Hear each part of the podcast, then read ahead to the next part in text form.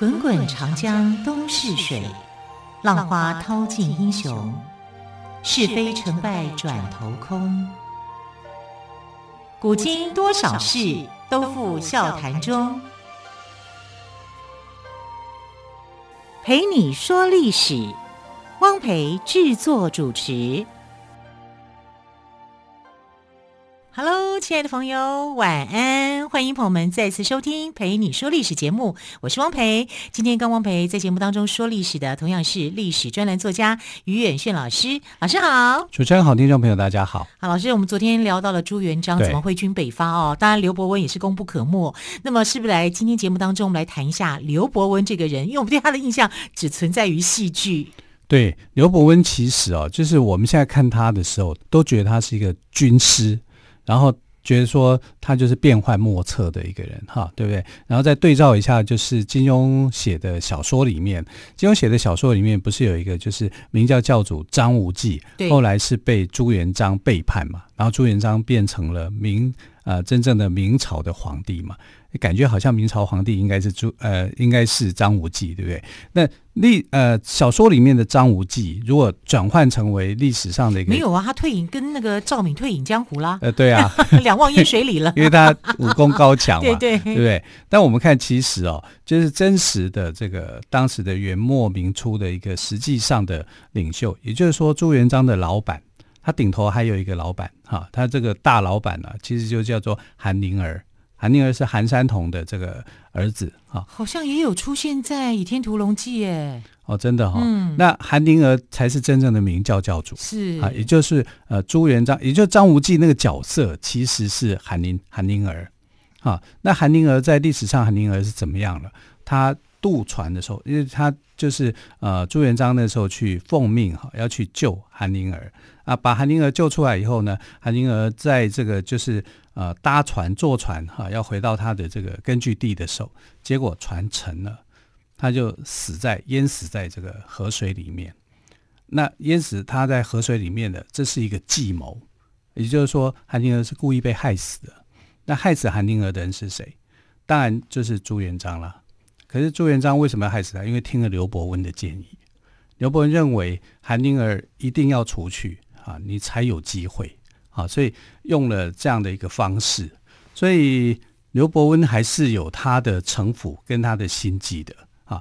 但朱元璋虽然他铲除掉了韩宁儿，心里头就有点疙瘩，认为说这个事情大概只有呃刘伯温知道，对不对？其他人不晓得嘛，对，认为说哎是这个呃他渡船的时候哈、沉船然后被淹死，但实际上这是一个谋略。哈刘伯温提供出来的一个谋略，他对刘伯温是有所忌惮的，有所忌讳的，啊，不是那么样纯粹完全相信刘伯温的，啊，这后来跟刘伯温的死是有关联的。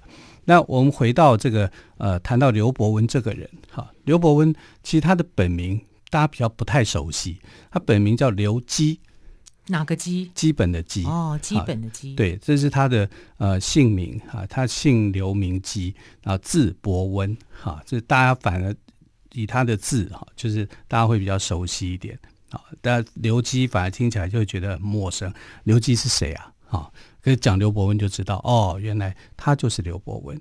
那刘伯温他是浙江青田人啊，在元武宗的时候出生的哈。那他是神童。很厉害的一个人，他智商大概有一八零，非常非常厉害，爱因斯坦等级的，很厉害，哦、真的哈。他有超强的学习能力跟记忆能力，好，一目五十行，过目我们就忘了，但是 他还记得，那就跟黄蓉一样吗？很厉害的，所以你知道他，他可能就是呃，过去去读书的时候啊，他就要到一家书局啊，我们现在称为书局，那时候叫书肆哈，然后到一家呃书房里面去看书。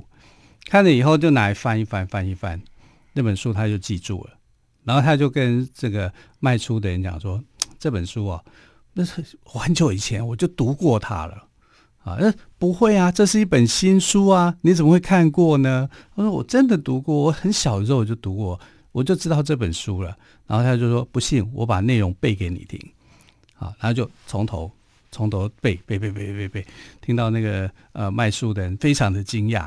啊，以为说啊这本书不是新书，这是一本旧书啊。你看他就有这种能力哦。但是这样子神童如果太多的话，我觉得出版社会倒掉。我们还 所以 不用看出，甚至不能看对对。好，所以你要知道，他十二岁的时候，他就很轻易的考上了秀才。才十二岁啊！十二岁啊，所以他是不是神童？我们还在看卡通啊，那乡人都称他为神童嘛。但元朝有也有考试吗？有。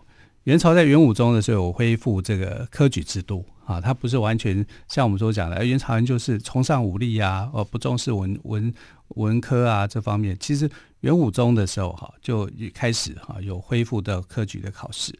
那刘伯温很喜欢读书，他非常喜欢读书，然后对天文地理哈有很浓厚的兴趣。上知天文嘛，下知地理嘛，这才能够当一个合格的军师嘛，对不对？啊，所以在科举考试这条路呢，他非常的顺遂，他没有什么难关啊。可能元朝政府呃也很少看到说那么样全才的一个人哈，所以他在二十三岁那一年他就考上了进士，算很早的。好，因为科举考试你还要中举啊，还要会考啊，什么东西、啊？徐老师，我突然想到曾国藩，所以我就觉得刘伯温顺利太多了。刘伯温很他们的际遇天差地远。对啊，一个十二岁考了秀才，一个考了六次还考不上，啊、但真是但都不不容易了哦。对啊，那他在这个考上进士那一年哈。再过三年就被派到江西高安县担任县丞，不是县官啊，县丞啊。那这一年呢、朱元璋还叫做朱重八啊，都还在这个呃，不知道在在在哪里鬼混呢，就是非常的过得非常的辛苦，还在当牧童啊。所以啊、呃，曾经啊，这是民间的说法，就说，哎，刘刘伯温不是游历天下吗？他就看到了这个牧童朱同呃朱重八正在拿着一个破伞在地上睡觉。然后他的睡姿里面呢，啊、呃，就出现了“天子”两个字。这会不会夸张浮夸了一点？就是他的睡觉的姿势，姿势然后就夹着一把伞。嗯、啊，就是第一个字出现天“天”，第二个字出现“子”，对，“天子”两个字。那个“子”就是拿着一个伞嘛，横在身体里面这样子哈、哦。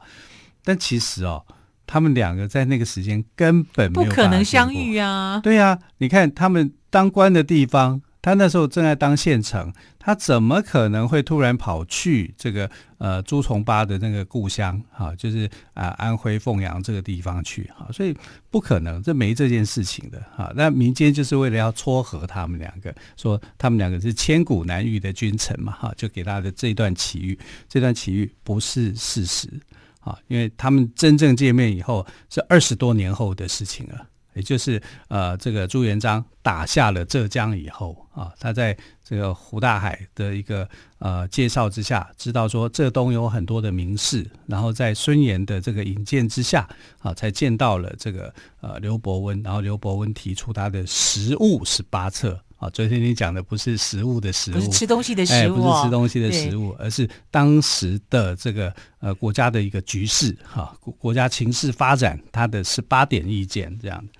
那元朝政府呢是很腐败的啊，怎么样的腐败啊？其实就是呃，他们跟地方的豪强是勾结的啊，因为习惯的用抢的，就不习惯别的方式，抢钱比较快嘛啊，就就会变成这样。其实很多的这个胡人政权啊，一开始也是这样。就是他们建立了政权以后，不习惯说汉人的那种建立政权的方式，哈，中规中矩的一个稳扎稳打的方式，啊，他们就你可以不用给我薪水，为什么？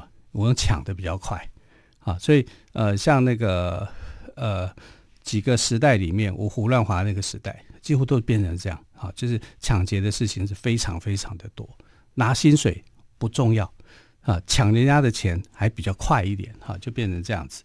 那元朝末年也差不多是这种情形，啊，就是利用政府的这个威势去抢老百姓的钱，那老百姓就变得非常非常的痛苦，啊，一定是这样子的。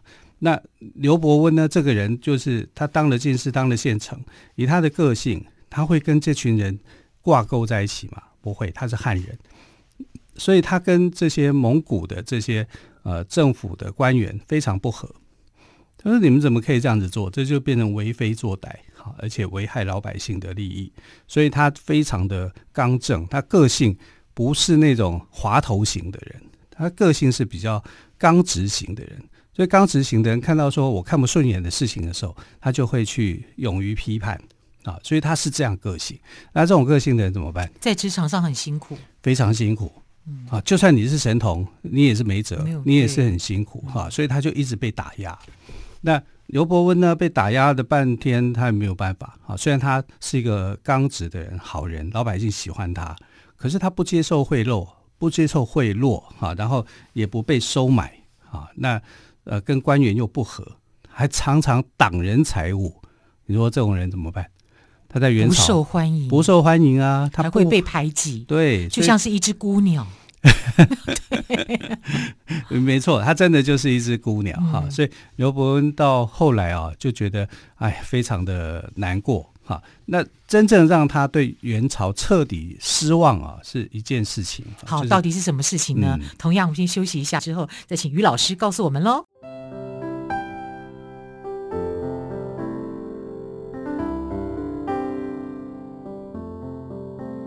听见台北的声音，拥有颗热情的心，有爱与梦想的电台，台北广播 FM 九三点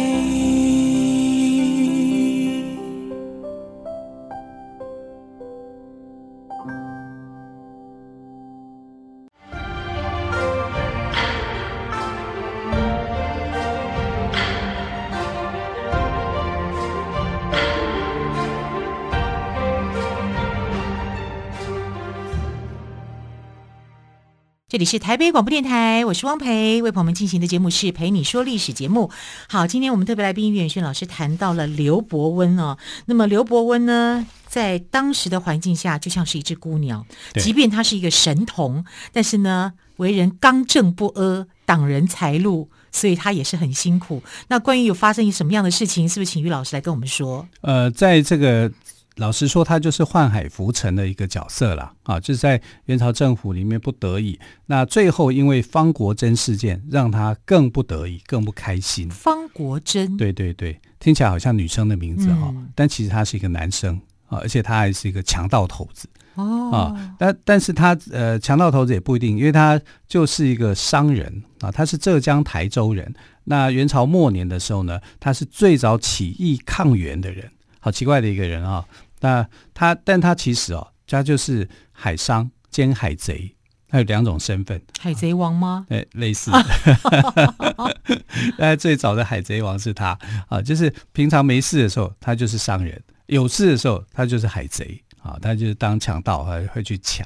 那他这样的话，就是呃，商贼两用啊，对，就是一个非常狡猾的人。嗯、那刘伯温呢？呃。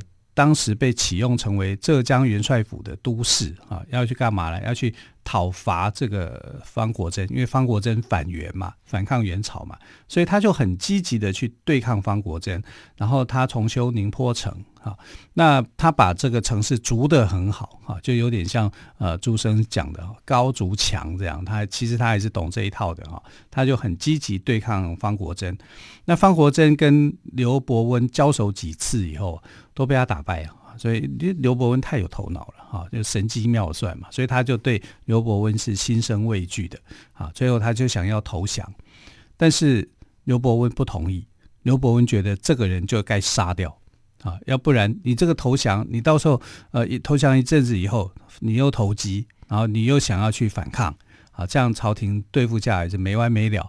所以他那个时候对元朝都还是很忠心啊。所以，呃，这个他认为要把方国珍给杀了，才能够起这个警惕的作用。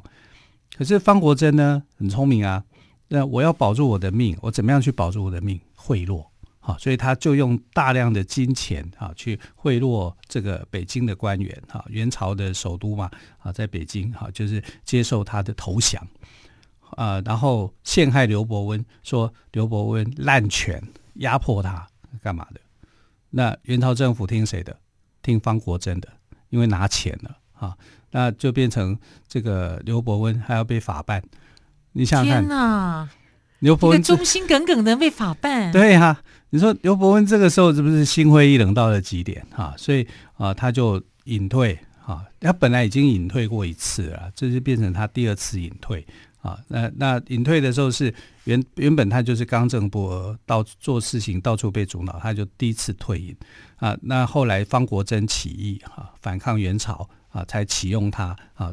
那他启用他以后，他打赢了这个方国珍，结果啊，方国珍贿赂啊，导致于就是啊，他可能要被法办，他就再度隐退。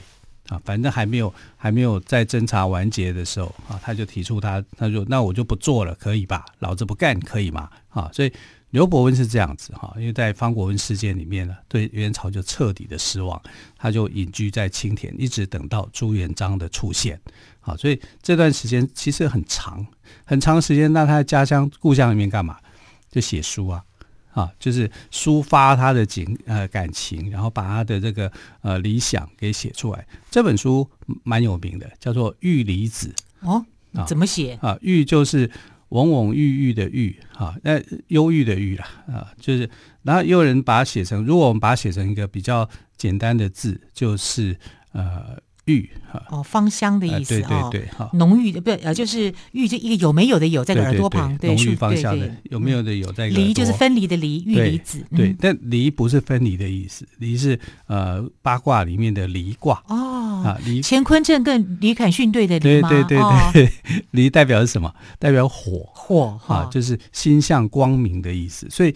子就是先生了，哈，所以呃，这里面书描述一个先生叫做玉离子。我们讲什么子什么子，孔子、孟子啊，现在叫玉离子啊。那玉离子这个充满理想抱负的先生，哈，就告诉大家怎么样让这个世界走向光明，哈，走走向安康。啊，这是“郁离子”三个字的表面的意思。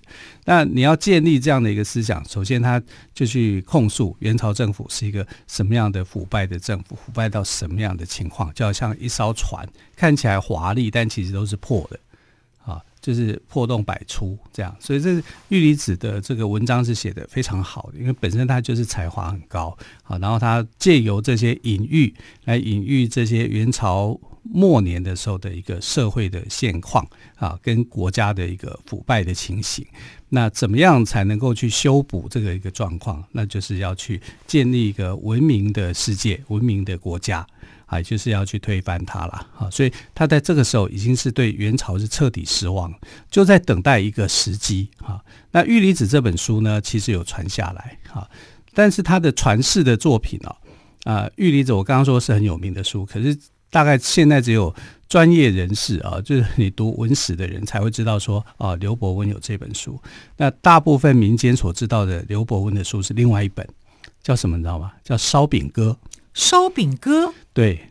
啊，烧饼卖烧饼的吃豆浆油条烧饼的烧饼吗？对对对，烧饼歌，有歌啊！烧烧饼哥不是卖油条，是一本寓言书哦。啊，就是寓言，我以为是唱，就是一种戏曲呢。呃，可能也是这样的意思啦。啊，就是说，呃，我在我可能就是把一些事情芝麻事情哈写下来，但烧饼哥就是寓言书啦。啊，就是寓言国家会怎么发展，而且不是预言那个时代的国家。预言到几百年以后，啊，甚至民国的建立，这然后，后来有印证吗？有印证啊，有印证哦，啊，就是很多人研究烧饼歌的时候觉得，哇，刘刘伯温是上知五百年，下知五百年，难怪上知天文，下知地理。对，而且这个时间是延续的，哈，那你上知五百年，这没什么了不起啊，多读一些历史书，大家就可以知道。可是知道未来五百年就不得了了。对，所以他是可以掌握知道未来。情势怎么发展的一个人，很厉害吧？啊，所以预言书就跟这个唐朝的推背图啊，被视为是呃中国的两大预言书啊。推背图就更厉害了。对，我们到现在来讲，就是说，哎，李淳风那个时代，唐朝的那个时代，怎么有办法可以预言从唐朝以后一直到现在啊？因为没有人去破解他的这个推背图的每一张图。啊，每张图里面他还有附诗歌、附图画，然后他就讲解的某一个时代的一个状况。啊，所以包括日本侵华啦，啊，民国的建立啊，这些他都预言在里面了。很难很难想象，不可思议，连原子弹炸下来。那如果说我们知道的话，我们为什么不预防呢？因为我们都知道，都是很后面的时候才发现说，哦，原来这张图是讲这个这个意思哦、啊，所以它是玄之又玄。他话里面总不能跟你讲说，啊，西元哪一年发生什么事，什么什么的，对对，不可能玄之又玄的秘密就来自这里。对，哦、没错哈、啊。所以烧饼哥啊，就是变成玄之又玄的一本书是啊。然后它跟推背图啊是齐名的。啊，很多人都以为烧饼哥是这个李淳风做的，其实不是，烧饼哥是刘伯温。刘伯温啊，但刘伯温真正的他的一个精华的著作，还不是烧饼歌，而是玉离子。啊，就是他在呃退隐的时候，隐居乡间的时候，哈、啊，所写下来的一本著作。他希望能够把这个病态的社会啊，找出一个解决的方式，让这个社会呢可以迈向光明。这才是他的一个读书人的一个雄心壮志嘛，啊、嗯，所以《玉离子》绝对不会是一个寓言作品而已，里面其实是有刘伯温的抱负跟刘伯温的一个理念跟想法的，啊，所以不要只推崇烧饼哥啦，因为烧饼哥看到后来我们也不知道韩明到底在写些什么，啊，如果能够能够洞彻烧饼歌写些什么，那也很厉害，好，就是呃，你得要很很对时事很有所了解。可是也真的很难想象，说他那个聪明的脑袋里面到底在想什么 啊？一个神童，智商一八零，他绝对是智商一八零的神童啊。然后呃，到底他看这个世界的脚步跟想法是什么？但我我我只能说，呃，刘伯温其实还是蛮考虑现实面的人啊。所以当他帮朱元璋的时候，他其实是献策要去杀掉韩灵童的啊，韩韩韩宁儿的。因为韩宁儿是一个威胁，他看出来了。对，对，那韩宁儿这个威胁是因为会妨碍到他的皇权，啊，就是朱元璋的下一步，你必须要，他就是一块石头，你必须要搬移掉它。而且韩宁儿其实没有多大的政治能力，你摆在那里以后会变成是很大的问题，所以他是当机立断，哈，就是告诉他这个是一个麻烦，一个石头，你得要搬走它。你之后所建立的这个明朝才会顺利。嗯。可是因为这样子，你想想看，朱元璋心里头会怎么想？你这个人谋略太深，太深。对，我能不能用你？不能。啊，嗯，所以刘伯温哦，我需要你的时候，你是我的重臣。是。可是到我有王位的时候，你会是我的一个顾忌。对，他又变成了另外一块石头了。是。他刘伯温这块石头也要被搬走。嗯。好，非常精彩的故事哦，关于刘伯温，非常谢谢岳轩老师今天把这么精彩的故事告诉我们，谢谢喽，谢谢，亲爱的朋友，我们就明天再会，拜拜。